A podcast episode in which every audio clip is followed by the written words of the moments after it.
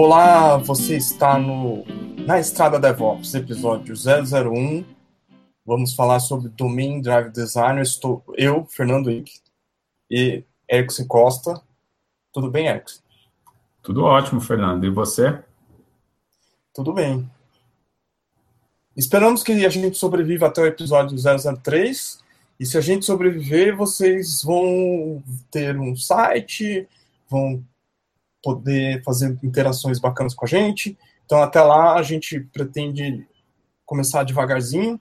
Uh, e esse episódio é bem especial porque a gente vai falar de um assunto que já é antigo, mas parece que no Brasil as conversas são mais recentes sobre Domain Drive Design. Para você falar comigo, é arroba Fernando Wick na minha conta do Twitter. A conta do Ericsson é? Ericsson Costa. Arroba Costa. É isso aí. E com, começando, Ericsson, você faz o que atualmente? Conta para nós. Bom, eu sou CTO numa startup de, de logística, logística colaborativa chamada Gaddle, em que o conceito digamos, o, o, o nosso con, conceito é de ser um Uber Pool de cargas. Né? Então, tem um ano, um pouquinho mais de um ano que, que eu estou trabalhando lá, e eu sou desenvolvedor, analista de sistemas há 10 anos, né? Então, já estou um tempinho na estrada tomando pancadas no lado dev, né? Não só pancadas, mas também com histórias interessantes, cases interessantes e sempre sempre buscando a melhoria, né? melhoria Muito contínua como como profissional. Eu acho que você também tem que se apresentar, né, Ike? É, eu já estava esquecendo, mas eu já sou meio velho, já o pessoal acha, me acha fácil. Eu, atualmente eu sou Solution Engineer de uma empresa de CDN americana chamada StackPath. Uh, já trabalhei muitos e muitos anos como sysadmin. Antes de existir o termo DevOps, a gente já fazia essas coisas e dei minhas, minhas contribuições pequenas de desenvolvimento e já fui gerente também, por incrível que pareça. Uh, eu gosto de trabalhar com coisas relacionadas à auto performance em geral, desde que seja carrinhos de rolemã a pessoas e foguetes. Um dia espero poder brincar com foguetes. Então, Alex, vamos pelo básico. O que é Domain Drive Design? Bom, é, Domain Drive Design é até, é até uma pergunta boa, né? É, na verdade, acaba sendo uma, uma pergunta profunda, porque eu estava assistindo esses dias o keynote do Eric Evans. Né? Eric Evans é o autor do livro Domain Driven Design, que é um livro de 2004, então é um assunto né, que, que já está aí há bastante tempo. E ele mesmo, no keynote dele, ele fala que às vezes ele desaponta as pessoas porque a resposta dele nem sempre é tão direta. Né? Mas eu.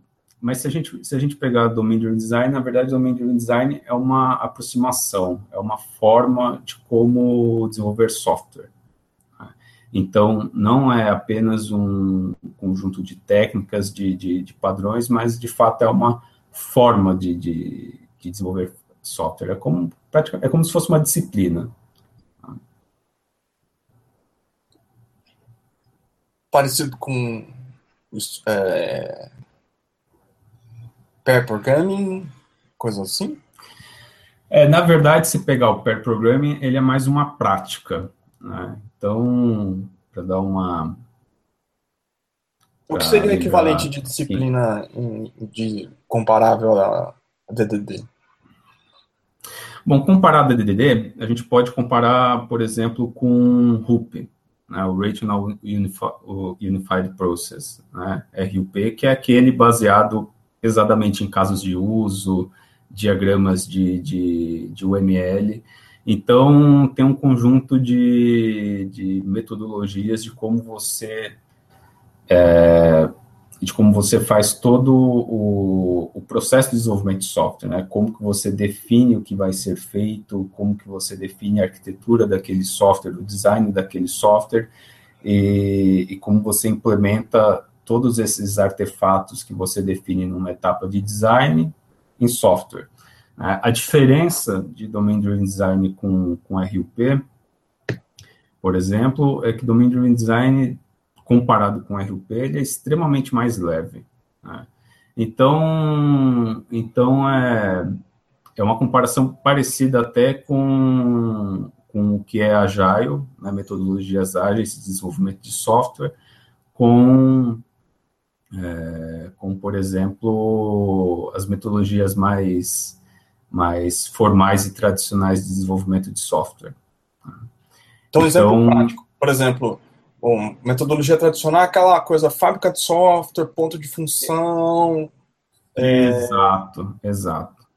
E, e, é importante dizer, e é importante dizer assim que Domain Driven Design ele não é, ele não entra tanto nesse nesse escopo, né? Então ele ele está mais próximo com a questão de, de como você modela o, o seu software, né, o, seu, o seu projeto, do que com essas, com essas questões que são, que, que são muito ligadas com, com a gestão do, do seu projeto em si. Então, essa é uma, essa é uma distinção importante, porque você não vai é, fazer uma, uma implementação de Domain Driven Design, vou chamar daqui para frente de DDD, para ficar mais fácil, você não vai fazer uma implementação de DDD é, sem usar uma, uma, uma metodologia de gestão de software, de gestão de, de projetos de software. Então, você vai usar DDD mais Scrum, DDD mais Kanban, né, porque o DDD ele não entra nesse ele não entra nesse mérito, mas ele te dá é, atividades que te ajudam a, a, a fazer com que com, fazer com que você consiga fazer essa sua gestão de projetos, né, atividades muito relacionadas com o design do, do seu software. Então vamos, vamos para ver se eu entendo e o pessoal que vai nos ouvir, espero que alguém nos, nos escute, é, entenda. Por exemplo, Domain Driven Designer traduzindo literalmente, quer dizer fazer o design direcionado ao domínio. Mas o que é um domínio? Exato. Então, um domínio, é, vulgarmente de, é, definido, é, por exemplo, o, o espaço do seu negócio. Né? Então, pense, por exemplo, que você tem, é, você tem uma, uma transportadora. Né? Então, você, o que, que, qual é o domínio de uma transportadora? O domínio de uma transportadora são todas aquelas atividades e operações relacionadas com entregas e coletas de, de mercadorias. Né? Então, o domínio é isso. Né? O domínio é esse espaço, é o, é, é o que abrange tudo no seu espaço de problema e, e solução. Né? Então, você, você faz o design do seu software orientado com as coisas que acontecem na sua organização. Tá? Então, então, por exemplo, no tradicional, no super tradicional, é, era comum dizer assim, ah, a gente começa modelando o banco de dados. Acho é, é exato. Continua, continua assim. Então, você vai lá e fala assim, ah, eu tenho uma tabela que ela tem o nome dos fornecedores da minha empresa de logística. Exato, exato. De fato, Ike, de fato, essa é até uma forma como historicamente os profissionais de TI foram treinados para fazer. Né? Então, a formação clássica ela fala para você é, levantar casos de uso e se preocupar demais com os dados, né? Como que você vai representar os dados numa modelagem relacional, né, pensando no, em tabelas, colunas, registros. Né. E, só que qual Qual o, o, problema disso? Você acaba fazendo que todo mundo fique preso tanto aos dados que as pessoas esquecem de falar de fato das coisas importantes que são as operações que acontecem em cima desses dados. Né? O modelo do software fica tão enraizado no, no, no, banco de dados que você, quando você tem a estrutura do, do código do seu software, é basicamente uma camada para fazer persistência no banco e às vezes você, quando, quando você menos imagina, a lógica do negócio vai se espalhando cada vez mais no banco de dados. Então você tem Story Procedure, que nada mais é uma forma de você criar é, procedimentos que vão ser executados no, no, no, banco de dados, só que você acaba encapsulando regras de negócio nessas stored procedures. E aí, quando você analisa o código-fonte do seu software, ele não exprime, ele não expressa de forma clara o que o seu negócio faz. Então, quando você olha no código-fonte do seu software, não está uma expressão do que é o seu negócio em si. Ah, então... uma série Tá Vamos uma... dizer que é, é a, se pegar a tradução da tradução da tradução é, abstraída em N coisas. Então, você tem a regra de negócio da transportadora, que ela é traduzida e, digamos, encaixada num, num banco relacional, numa, numa, modelagem relacional. E aí, o, os impactos é quando você tem que fazer versionamento disso, ou alterou alguma coisa na regra de negócio, você tem que mudar toda a cadeia porque você está amarrado ao modelo relacional. E aí, o pessoal que, por exemplo, você é melhor do que eu nesse, nesse campo, é modelo uh, que usa a orientação objeto, fica amarrado porque ele não está usando orientação de objeto de verdade. Ele está usando modelo sim, racional sim. E, e a orientação objeto ali é só uma camada é, intermediária. Isso. É, e, e, orientação objeto e o modelo relacional, ele tem. Ele, ele é, é, o chamado de, de. Se eu não me engano, é. Bom, você não, você não tem. Eles, eles são modelos diferentes, né? Então você tem que ter um mapeamento entre um e outro. Mas, o, mas a, a a questão mais, mais importante mesmo é que você acaba tendo uma base de código que tem um, um, um, uma camada de, de, modelo que é anêmica, né? Ela não exprime as regras do, do, do, seu negócio. Então, e aí, com isso, as regras de negócio elas vão sendo espalhadas na interface do usuário, nos controllers, se você estiver falando no, no stack é, MVC, você tem regras no banco de dados, elas estão espalhadas em tudo quanto é lugar, e aí você não consegue racionalizar quando, como um, um desenvolvedor de software, você não consegue entrar na, na, naquele código e entender facilmente o que está acontecendo ali. Você precisa ficar caçando em todo o ciclo de uma requisição, onde que as coisas acontecem para entender o que, o, o que, que é aquele, o, qual é aquela operação de negócio. E isso resulta num problema de, de comunicação pobre. Né? Na verdade, a consequência desse modelo é a comunicação pobre do negócio para a representação do que é na operação de TI da empresa.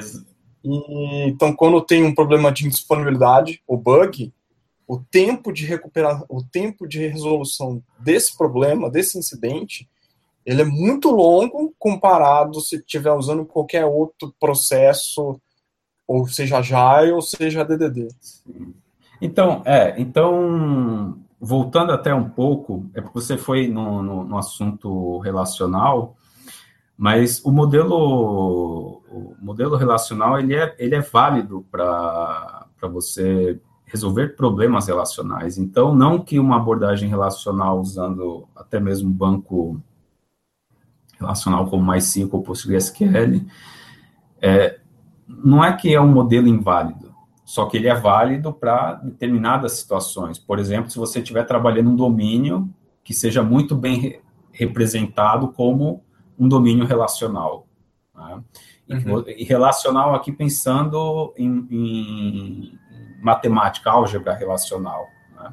Como, por exemplo, é, bancos orientados a grafos. Né? Tem o Neo4j, por exemplo. Então, se você pensar numa rede social, você modelar uma rede social em grafos é extremamente natural, porque você está falando da associação de pessoas, né, os nodes, e as associações são os vértices, né, que são que é a ligação entre um ponto na rede com outro ponto na rede. É uma modelagem válida, né? Inclusive, inclusive tem outros outros paradigmas, por exemplo, como linguagens funcionais, que são ótimos para você para você é, para você implementar determinados estilos arquiteturais da literatura de DDD, como event sourcing, né, que é um assunto que a gente pode até discutir um pouco depois. Mas o que eu queria voltar, antes de, de, de tudo, que você tocou num ponto nevrálgico da, da, da coisa, que é em relação à comunicação. Então, quando a gente tem esse cenário é, pensando assim, pensando de forma extremamente objetiva, é, as empresas quando quando elas investem em software é para resolver um, um, problema um problema delas, do, dos usuários delas. Então é, você está não só automatizando, como você está também fazendo um processamento de conhecimento e você está transformando aquele conhecimento num artefato de software. Né? Mas qual é o problema? Quando você tem um software que ele não exprime o que é o negócio no código-fonte dele, quais são as operações que acontecem na sua transportadora, na, na sua empresa de CDN, que acontecem no seu e-commerce, quando não existe uma expressão, quando essas operações elas não são visíveis no nível do código-fonte, quando elas, quando elas têm abstrações cujos nomes não são mencionados durante as conversas entre desenvolvedores e todas essas pessoas é, que formam parte dessa organização que depende muito de software, que são os especialistas de, de, de, de domínio, acaba acontecendo que toda vez que o especialista de domínio fala uma coisa, o desenvolvedor tem que traduzir para aquela abstração que está no código-fonte. E quando ele fala aquela abstração do código-fonte, o especialista de domínio não sabe o que, é aquilo. O que, né? que é um especialista de domínio? Seria, por exemplo, o, o cara do negócio. É o cara do negócio. O, é, o, é um, o, o, o PO, por exemplo.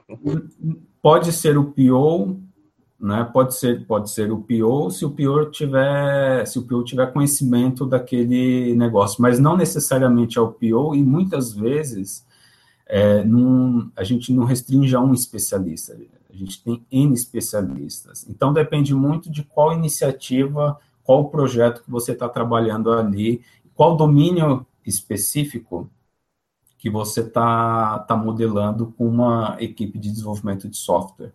Né? Então, se você pensar numa empresa, é, numa empresa, até mesmo uma pequena empresa, ela tem departamentos, né? e ela pode ter uma iniciativa para criar um software que é estratégico.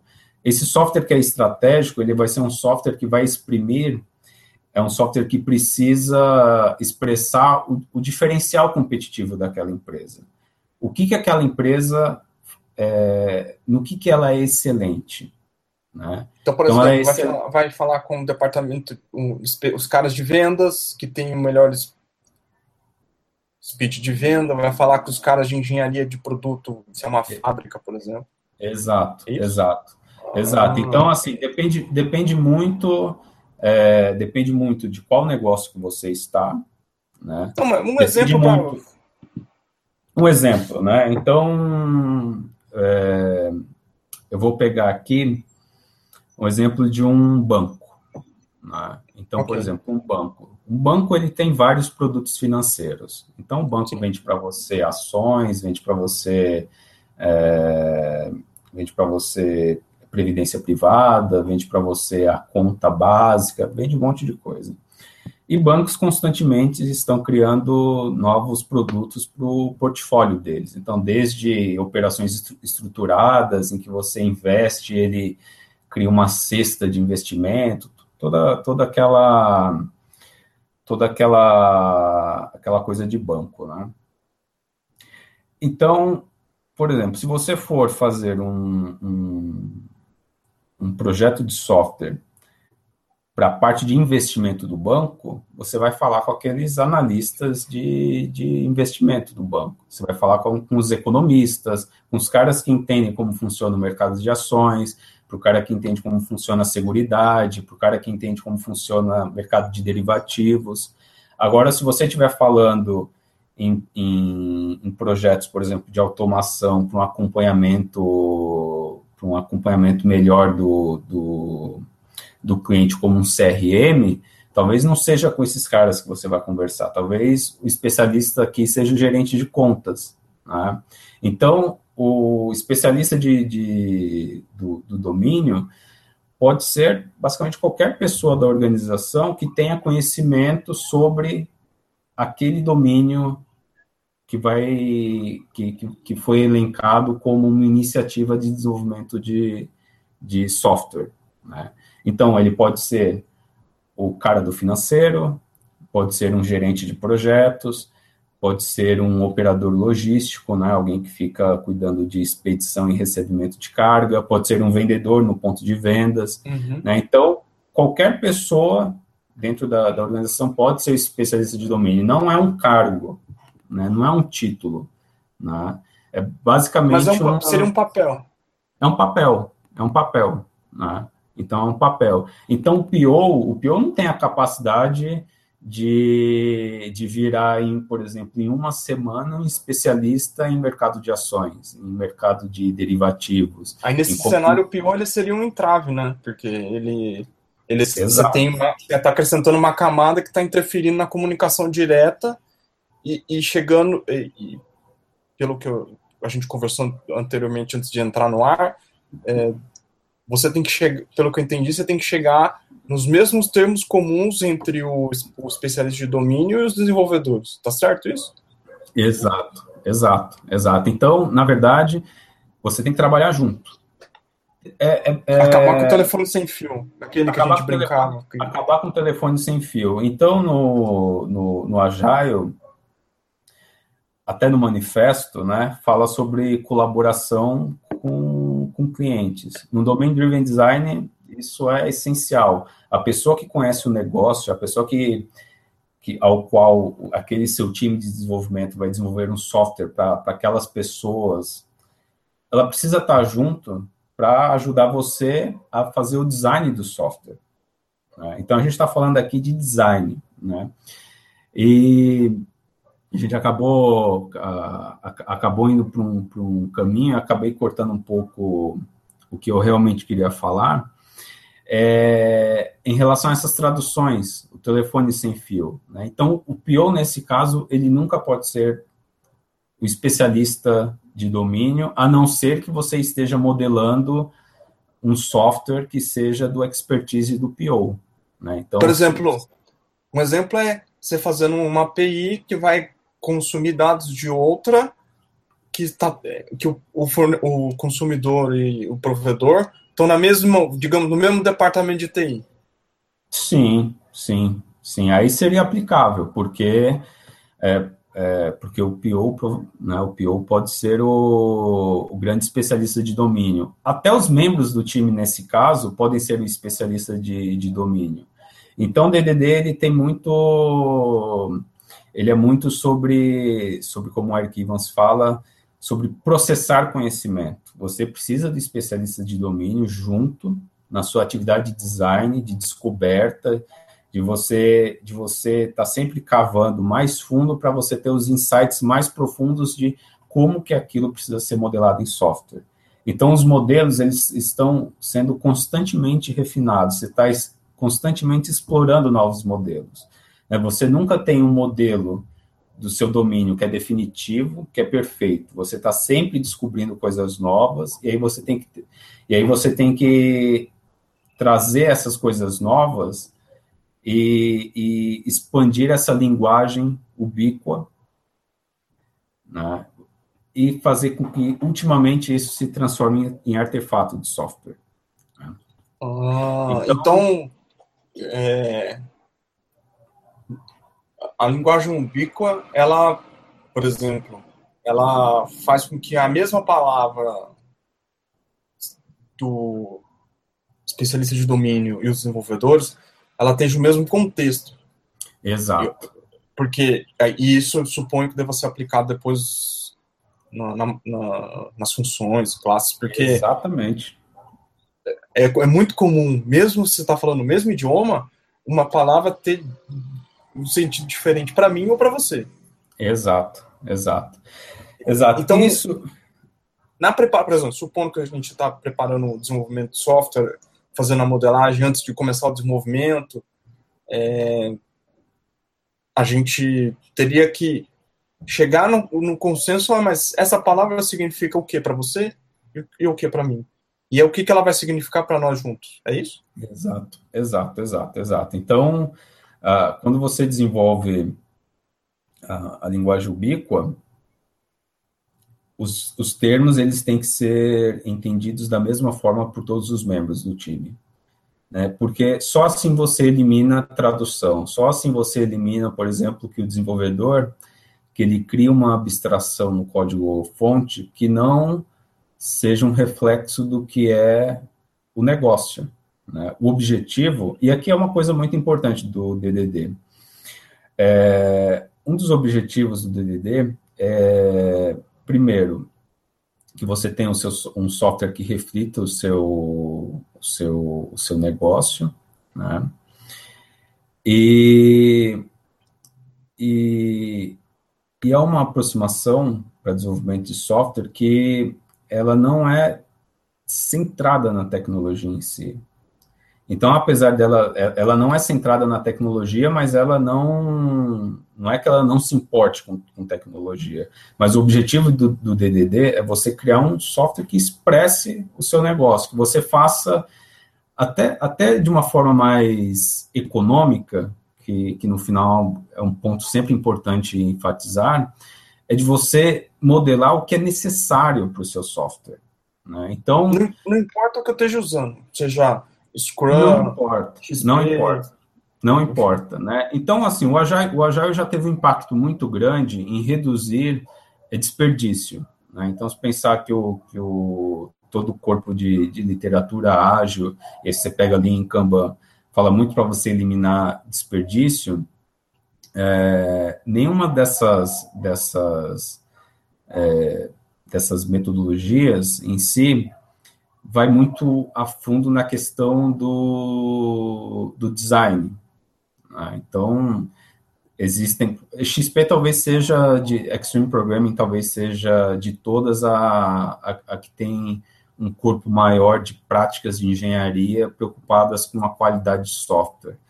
Mas é muito importante você, você não esquecer que não é só entregar o software, você precisa cuidar do, do design de software. Né? E cuidar do design de software é você fazer o, o que é o mínimo. Né? Você não, é, é, é criar as abstrações corretas, é você não, como desenvolvedor, você precisa ter um, um código até de, de, de conduta, de lembrar que aquele software ele só vai ter sucesso se ele resolver os problemas do, do usuário. Então, a gente tem que tirar um pouquinho dessa motivação orientada à tecnologia, dessa, desse, dessa necessidade muito grande de experimentar tecnologias e focar no problema. Né? Isso então, é o que eles chamam de boundary context? Os boundary context, não, não, não, não, não é bem isso, não.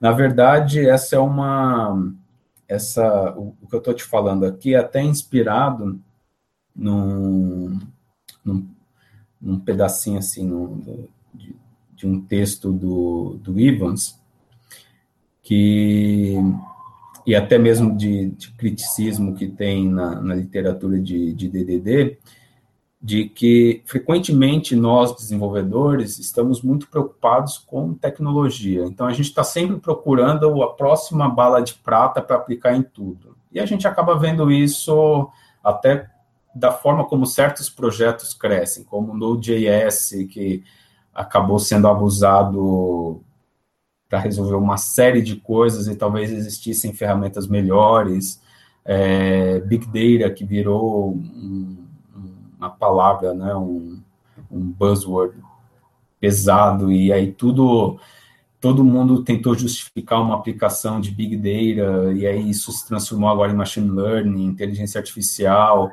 Então, você via aplicações de, de Hadoop, consultorias, explorando um, um, uma moda, mas não tendo, não tendo retorno, do, do não tendo retorno é, prometido, o retorno financeiro prometido dessas coisas. Uhum.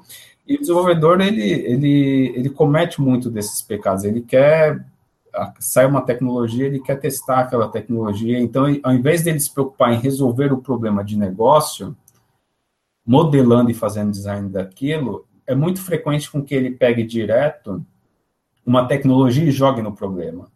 Então, ele está sempre. É como aquele brinquedinho de criança bem pequena que tem o círculo, tem a estrela e o quadrado né? E a criança tem que pegar as peças e colocar no lugar certo. Então, às vezes, ele quer pegar uma peça que não se encaixa ali, mas que é a última, a última, o último pônei de, de tecnologia, o último unicórnio de tecnologia, e enfiar num lugar que, que não cabe.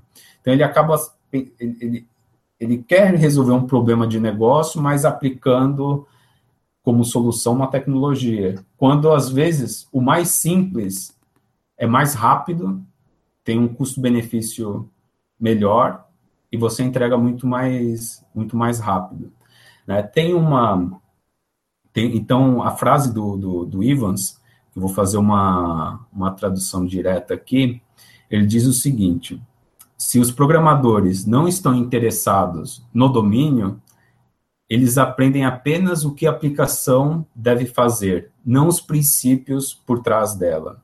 Software útil pode ser construído dessa forma, mas o projeto nunca vai chegar num ponto onde novas e poderosas funcionalidades é, aparecem como corolárias de funcionalidades antigas. Né? Então, o que, que ele está dizendo? Qual é a síntese dessa, dessa frase? Né? É, você pode você pode não, não que não, não que seja inválido você desenvolver jogando tecnologia em cima ou não se preocupando com o design.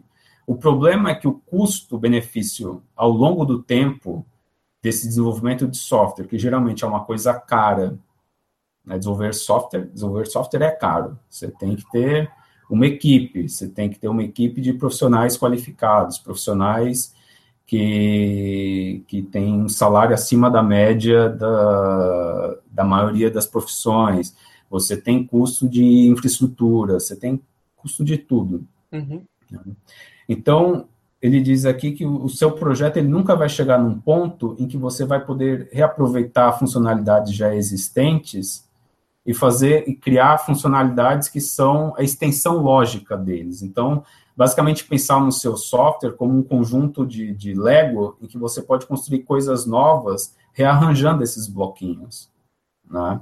Por quê? Porque o seu projeto não tem ele, ele não tem design. A crítica é quando você não tem é, design e quando você tem uma, uma equipe com esse mindset apenas de, de tecnologia, não é que você não tem design, você vai ter design no seu software. Só que esse, esse, design, hum. esse design não é efetivo.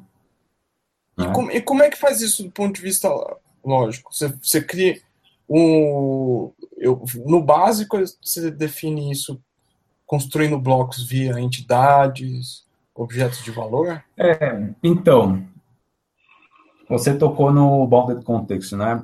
É, o Domain Driven Design ele tem uma, uma série de, de ferramentas, né, ferramentas práticas e, e padrões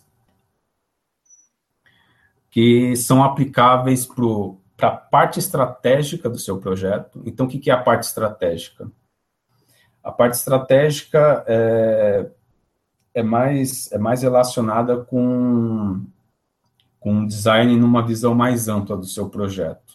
Né? Então, é como se você fosse um pintor, você vai pintar um quadro, você faz o traçado da Mona Lisa, você faz aquele sketch mais amplo para você ter uma visão do que, que você vai pintar depois. Né? E aí você tem a parte tática do DDD, que é a implementação, que é quando você preenche esses detalhes, é quando você pinta os detalhes no, no, no quadro em si. Então. Isso é a parte de construção dos blocos. Exato, a parte das construções de bloco. Então, na parte tática. Você falou das, da, na parte falou... prática. Desculpa, prática não, na parte tática do DDD, a gente ah. tem os agregados, né, os aggregates que eu, que eu acho que foi traduzido para o livro em português como compostos. Você tem as entities, as entidades, você tem os value objects, né, e você tem services, factories, você tem outros blocos de construção que são padrões para aplicação no código-fonte. Né? Você usa esses padrões para escrever código-fonte, para organizar e estruturar o seu, o seu código, o seu domínio em código. Os padrões estratégicos, eles, são, eles estão muito mais é, próximos do espaço de problema. Né? Então, das atividades que você faz com o seu time, que envolve desenvolvedores e especialistas de domínio, para você identificar é, as operações que ocorrem dentro do seu modelo. É a modelagem, né? Então, no, na, é, é a parte mais, mais mais vinculada com, com a modelagem em si do, do seu projeto. E como é que então, se aplica o, no, na estratégia de, de DDD Continuous Integration? Tá, eu vou eu vou eu vou chegar lá. Só para não deixar um vazio nessa parte do, do, da parte estratégica do DDD. Uhum. Então, DDD o pilar, os dois pilares de DDD estão na parte estratégica dele. Então, então bounded context. Isso, bounded context. E, bounded context. Isso, e ubiquitous language, né? Então, linguagem ubíqua e os contextos delimitados. Né? Então, o que, que é o bounded context? Ele, no, no, no DDD, ele é definido como uma barreira linguística.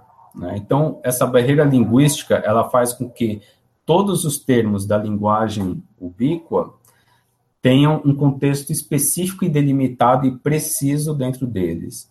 Então, se você tem, é, se você se você está fazendo, se você está participando de um projeto na sua empresa e você está modelando, a sua equipe está modelando um dos domínios desse projeto, por exemplo, o core domain, uhum. que é o core domain é, é o é a principal parte do, do seu esforço de desenvolvimento de software, né? Ele é o que a sua empresa faz para sobreviver, o que a sua empresa faz para poder é, ganhar dinheiro, para que ela tenha os, os, resultados, os resultados que, que interessa que interessa a ela, sejam resultados financeiros ou sejam resultados financeiros ou, ou resultados não financeiros para ONGs, por exemplo. Né? Então, ela precisa daquilo, é a razão de ser dela. Né? É o que diferencia ela das demais. Então, o core domain é onde, vai, é onde você vai alocar a melhor equipe que você tem na sua organização. E aí, só que aí você acaba tendo outros domínios dentro da sua empresa para suportar esse core domain, porque o core domain depende de outras, por exemplo, de outras funcionalidades, de outras capacidades uhum. é, que você tem em outros departamentos da sua empresa, em outros, em outros domínios da, da, da sua empresa, da sua organização. Então, dentro desse bounded context, todos os termos conversados pela equipe vai ter um significado específico dentro daquela, da, da, daquele contexto. Se você tiver o mesmo termo repetido em outro contexto, provavelmente aquele termo significa outra coisa, né? Ou pode ser um termo muito relacionado, mas a grande chance é que esse termo vai ter é, vão ter diferenças ali, vão significar coisas diferentes. Então, o bounded context é essa barreira linguística, é como se você pensar no, nas fronteiras de países e idiomas. Né? Então, você tem. então, você tem. É, no Brasil, uhum. você tem um termo conversar, você fala uma palavra aqui no Brasil que significa uma coisa completamente diferente em Portugal. Né? Que é até tema de muitas piadas, inclusive, tem vários termos que lá que são palavrões, né? É, ou até mesmo dentro do Brasil, em estados e regiões diferentes, uma coisa significa outra completamente diferente. Pão, né, a quantidade de palavras que você tem para pão no Brasil é, é assombrosa, né? Eu sou do, do, do, litoral, a gente chama pão lá de média, né? O pão francês. Se você chega aqui em São Paulo e pede uma média na padaria, o cara vai te dar um café com leite, né? Então, dentro desses, desse bounded context, todos os termos que a sua equipe conversavam vai ter um significado explícito, claro, para todos os membros do seu time. Tá? Então, essas são. E, e aí, e aí o, você, tem, você tem atividades que você. Que, que te ajudam, primeiro, a definir esses contextos, a definir os domínios que você vai que você vai trabalhar, a definir também que tipo de domínio você está trabalhando, se é um core, né, que esse é o domínio principal da, dessa, desse esforço de desenvolvimento de software, ou se é um domínio de apoio, ou um domínio genérico. Né, você, tem, você tem ferramentas, você tem atividades que são realizadas não só por desenvolvedores, sempre com especialistas de, de domínio. Né? Então, são atividades que nesse, nesse contexto coloca tanto especialistas de domínio como desenvolvedores em pé de igualdade. O especialista de domínio, no final, ele ajuda e ele participa ativamente a modelar o, uhum. o, o, seu software né? nessa, nessa etapa. Já os padrões táticos, eles são, eles são para estruturação de, de, de código, para que você faça com que essa linguagem ubíqua seja refletida no seu código-fonte e fazendo assim com que toda a conversa entre desenvolvedor e especialista de domínio ou outras pessoas na organização, dentro daquele contexto, que essa comunicação seja fluida e não precise de, de traduções. Né? Então, então fica, fica, você cria um, um idioma coeso.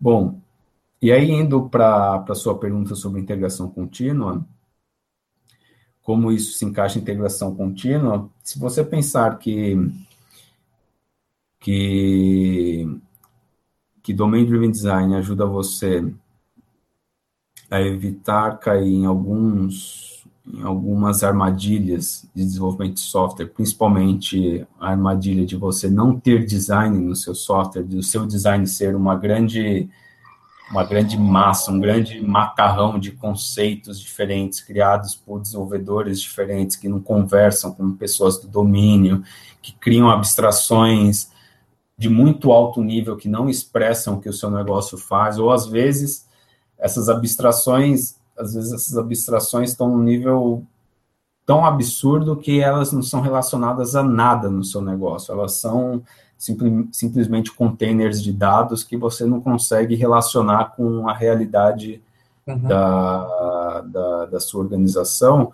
O que acontece é que você é o que você, é que você no processo de, de, de, de integração contínua, você tem código com design melhor.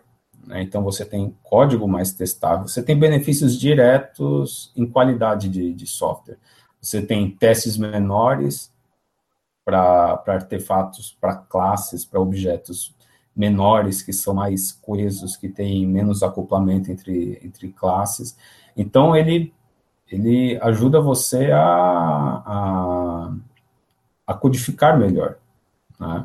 Não que sozinho ele tenha todas as diretrizes, por exemplo, se você estiver usando DDD com uma linguagem orientada a objeto, não significa que, que ele vai te dar todas as, as todo o background de como implementar isso usando usando as melhores abstrações e, e padrões em linguagens orientadas a objetos, né?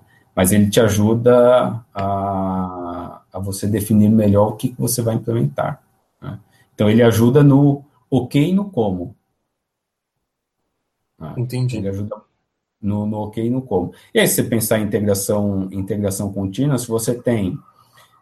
É, claro, eu falei aqui em teste, né, mas é, DDD não fala, fala muito pouco sobre, sobre teste, mas quando fala, ele fala que DDD não substitui a necessidade de, de você criar testes, né? Ou de você usar TDD, que é o Test Driven Design. É, eu ia perguntar sobre isso. Eu, falei assim, eu poderia usar TDD ou BDD, Behavior Driven Design? Sim, com certeza, com certeza. Então, com certeza, você não só, não só você poderia, né? você deve. Né? Você deve, porque DDD não substitui.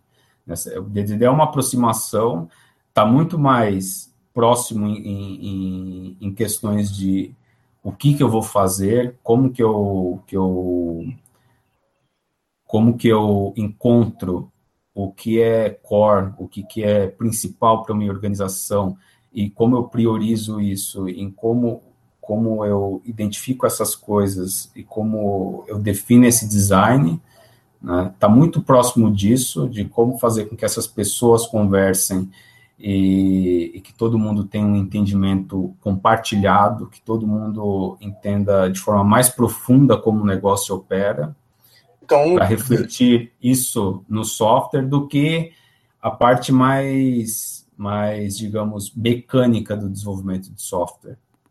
É uma forma de eliminar barreiras de comunicação e criar, a grosso modo, um vocabulário de Isso. comunicação que seja aplicado, entendível e aplicado desde o, da área de negócio a codificação quando você vai escrever classe, etc.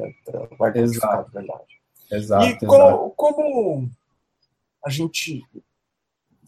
Eu acho que tudo tem vantagem e desvantagem. É, qual, como você vê desvantagem em usar TDD ou onde ela, ele não seria recomendado, por exemplo? Por exemplo, fazer um CRUD. É, não. Então, DDD você requer que você esteja operando com um domínio complexo. Né? Então, ele foi. É, tanto que o, o subtítulo do, do livro do Evans é Technical Complexity at the Heart of Software. Né? Então, é, você está lidando com a complexidade no, no coração do, do software. É, então, o DDD ele não foi criado, ele não surgiu para lidar com domínios que não, não são complexos. Ou, por exemplo, se você está. É, vou dar um, um, exemplo bem banal, mas você tem a necessidade de fazer um, um site para uma, uma, um hot site, né, uma, uma promoção. Você não vai usar DDD para isso. Ou, por exemplo, alguma coisa que, que você consiga resolver com CRUD. Né? Você precisa trabalhar num, num domínio complexo para justificar a adoção de, de DDD. Agora, em relação, você, né, isso falando de desvantagem, agora, fora isso, fora casos em que você não tenha é, complexidade, eu não vejo contraindicação, né? eu não vejo, por exemplo, como o DDD pode atrapalhar um desenvolvimento de, de, de, software, né? Fora isso, eu vejo muito mais benefícios do que, do que é, desvantagens. E vamos concluindo o nosso episódio. Acho que você claro. poderia fazer uma conclusão e eu tenho umas preparei umas perguntas para você aleatórias. É, qual é a grande então, conclusão do DDD é, e o que, que você recomenda para começar? É. Então, para começar, eu recomendo ir direto na, na fonte. Né? Então, existem existem vários livros publicados no assunto, tem vários é, várias pessoas escreveram sobre assuntos, tem uma quantidade razoável de bons livros sobre DDD. Obviamente, o livro do Eric Evans é um bom começo, é, só que o livro do, do Evans, que é chamado do o Grande Livro Azul, né, o apelido do, do, do livro, talvez ele tenha uma linguagem que não seja tão acessível. Né? É um livro que foi escrito em 2003. Né? Uhum. Então, eu, eu recomendo, para começar com a entender, né, a começar a estudar o assunto, o livro mais recente do Von Vernon, chamado Domain Driven Design Distilled. Né? É, esse livro é um livro bem menor do que os outros livros publicados sobre o assunto, tem umas 200, 250 páginas, e ele dá uma visão geral de, de DDD numa, num formato muito mais coeso, que não é, não vai fazer você se tornar um especialista no, no assunto, mas vai te dar uma orientação, vai ajudar com que todo mundo entenda o que, que é DDD, o que, que o que, que, se passa dentro de um projeto desenvolvido usando usando DDD e dá uma forma de ter um, um start rápido. Esse o Von Vernon ele estará em São Paulo no final de abril para a KeyCon, né? E ele vai dar um workshop nos dias 27 e 28 em São Paulo. Então, é uma ótima oportunidade de, das pessoas aprenderem com um dos experts no assunto sobre como implementar Domain Driven Design, que é, inclusive, é o, é o título de outro livro dele, que é um livro muito maior, de 500 a 600 páginas, que é uma referência de implementação de Domain Driven Design muito mais extensa do que o Domain Driven Design Distilled. É, bom, e aí eu já, já falei três livros, basicamente, né? Dois do Von Vernon, um do Eric Evans, Workshop, né? E, e tem também, foi, recentemente foi, foram publicados os vídeos de todas as palestras do DDD Europe, né, da edição 2016. Então, tem várias palestras é, excelentes. Tem um keynote do Ivans, tem uma palestra do, do Vernon que é muito boa, tem uma palestra interessantíssima que é do Greg Young, que é um que é o que é quem criou o CQRS, o Event Sourcing, né, que são uhum. outras são, digamos assim, padrões arquiteturais dentro de projetos de DDD, que, e outras palestras ótimas, né, que também dá para ter uma dá para ter uma, um entendimento do que é o DDD e também de como o DDD evoluiu ao longo dos últimos 10 anos. Né? Então, esses, esses são os materiais, é, é, essas são as referências que, que, que são essenciais. Né? O Eric Evans, o Von Vernon, que eu acho que ele fez um trabalho excepcional sobre deixar o DDD com uma linguagem mais acessível, né, uhum. com exemplos com exemplos mais simples do que os dados pelo Eric Evans no livro seminal. O Greg Young com a questão do CQRS, o Event Sourcing, e também tem o Alberto Brandolini, que é o autor da técnica Event Storming, que é uma atividade para você executar com os especialistas de domínio e fazer um, um levantamento de quais são os eventos, os, os aggregates compostos que você é, que você vai ter dentro do seu domínio, e a partir daí, isso você tem uma, uma tradução muito direta para código-fonte, a partir dessa atividade de Event Storming. Muito tá? bom. E, e, por último, tem eu, eu publiquei um, um texto em 2015 que fala sobre a intersecção de User Story Mapping com Domain Driven Design, como que User Story Mapping pode ajudar na formação da linguagem ubíqua. Então, quando a gente publicar o, o áudio do podcast, a gente coloca todos os links para todo esse material para ficar fácil das pessoas consultarem. Com certeza. Agora, obrigado por falar sobre Domain Driven Design. Ele tem perguntas aleatórias para você, tá pronto? Claro, manda. Sem, sem combinar, hein? É, qual é o seu editor de texto que você gostaria de testar? Que é, é mais fácil a gente falar, ah, eu gosto de Vim, gosto de Eton, gosto de não sei o quê, mas qual que você gostaria de testar? Então, olha, rápido, sendo papum. rápido, papum, papum Vim, é. porque eu sou péssimo com ferramentas. E qual o próximo filme que você pretende assistir? Ghost in the Shell. Nossa, é bom, hein? Próximo é. livro que está na tua lista. Próximo livro que está na minha lista. Eu posso ver a minha lista para responder? Eu não lembro o próximo livro. Enquanto você está vendo, responde outra pergunta. É, linguagem de programação que você gostaria de aprender? Eu estou aprendendo nesse momento Scala. Muito oh. interessante. Achou o livro? Achei o livro. É o Play Framework Essentials. Play Framework é um framework em Scala. Como eu estou é. estudando Scala, o próximo livro é um framework Scala. Play e SBT são massa. É. Tá, e o outro é o famoso GOS, logo depois na lista, que é o Growing Object Oriented Software, que é do Net Price e do Steve Freeman. Ótima literatura de como desenvolver projetos é, OO. Muito bom. Bom, pessoal, obrigado por ter ouvido e ter sobrevivido até o final. É, eu sou o Fernando Wick. Vai. E eu sou o Erickson. E aí, esperamos vocês no episódio 02, que vai ser um assunto qualquer que a gente vai definir. Então, um abraço, tchau, tchau. E só para concluir, antes do, do tchau, lembrando que hoje rola o Lula Palusa e teoricamente a gente está fazendo o show de abertura para o Metallica. Metallica é entra daqui a pouco. Então, metade de São Paulo provavelmente está lá em Interlagos, a outra metade está acompanhando aqui a gente falando sobre DevOps, DDD, o universo e tudo mais. Acho que eles estão comendo pizza. Bem mais provável. Uh, obrigado, gente. Abraço, até mais.